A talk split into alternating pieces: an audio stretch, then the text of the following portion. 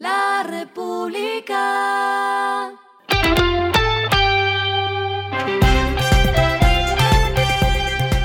Al final de la jornada, esto es lo que debes saber sobre el comportamiento de los negocios, las finanzas y la economía. Las movidas de hoy fueron.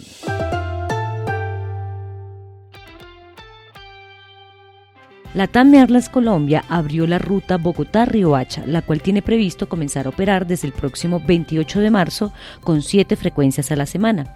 Tendrá capacidad para 176 pasajeros en aviones Airbus 320 y 144 y también en los Airbus 319.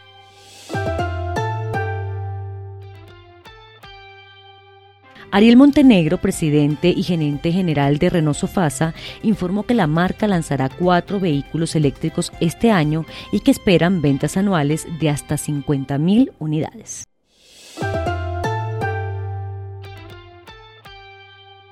Ante la escasez de medicamentos que alertó a SEMI y el INVIMA, la Asociación Colombiana de la Industria Farmacéutica anunció que los laboratorios del país cuentan con el stock de fármacos suficientes para satisfacer la demanda nacional.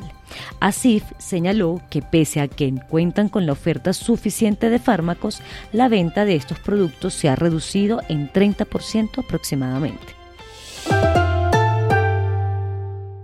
Lo que está pasando con su dinero.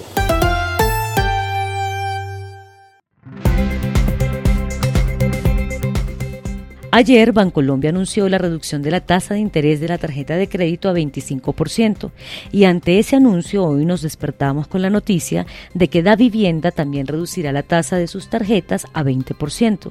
Lo mismo hizo el Banco de Bogotá y el Banco de Occidente, ambas entidades del Grupo Aval, que redujeron su tasa a 20%. En la tarde se sumó Scotia Banco El Patria y el Banco BBVA, bajando también la tasa a 20%.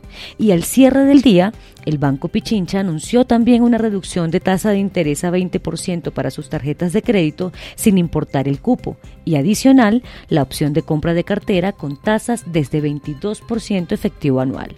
Si es usuario de alguna de estas entidades, conozca en detalle las condiciones en las que aplica la reducción de intereses.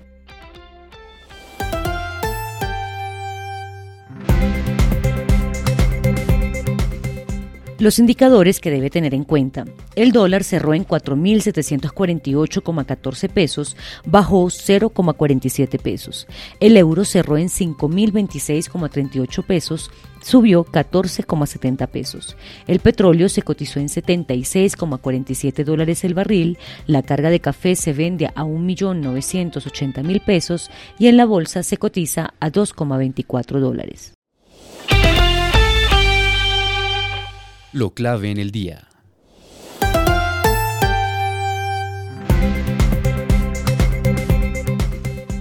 En la última semana, Gloria Inés Ramírez, ministra de Trabajo, sostuvo reuniones bilaterales con centrales obreras y los gremios de la producción para revisar el total del articulado y ajustar algunos detalles de las propuestas frente al mundo laboral y pensional. Según lo dio a conocer el Ministerio de Trabajo, el próximo 13 de marzo se instalará la Comisión Permanente de Políticas Laborales y Salariales. Además, la reforma laboral se radicará ante el Congreso de la República el próximo 16 de marzo. A esta hora en el mundo. Silicon Valley Bank se convirtió en la mayor quiebra bancaria de Estados Unidos en más de una década después de que su base de clientes establecida desde hace tiempo en nuevas empresas tecnológicas se preocupara y retirara los depósitos. La medida de los reguladores del estado de California de tomar posesión del prestamista hoy viernes y nombrar al síndico de la Corporación Federal de Seguros de Depósitos pone fin a una feroz caída para un incondicional de Silicon Valley. También es el segundo prestamista regional en cerrar esta semana después de que Silvergate Capital Corp anunciara que liquidaba voluntariamente su banco, lo que provocó una venta masiva de acciones bancarias y preocupaciones de que más empresas podrían cerrar.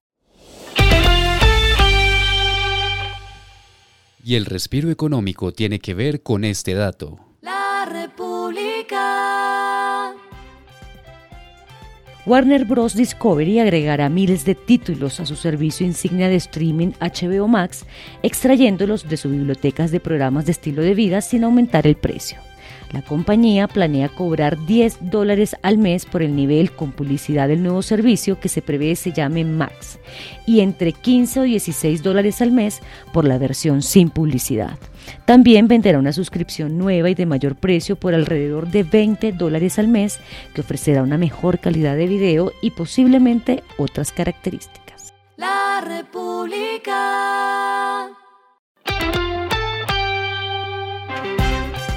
Y finalizamos con el editorial de mañana, el renacer de las películas, más no del cine. El streaming es para las salas de cine como Airbnb para los hoteles o Uber para los taxis, su pandemonium que ha obligado a repensar cómo atraer espectadores a los viejos teatros. Esto fue Regresando a casa con Vanessa Pérez.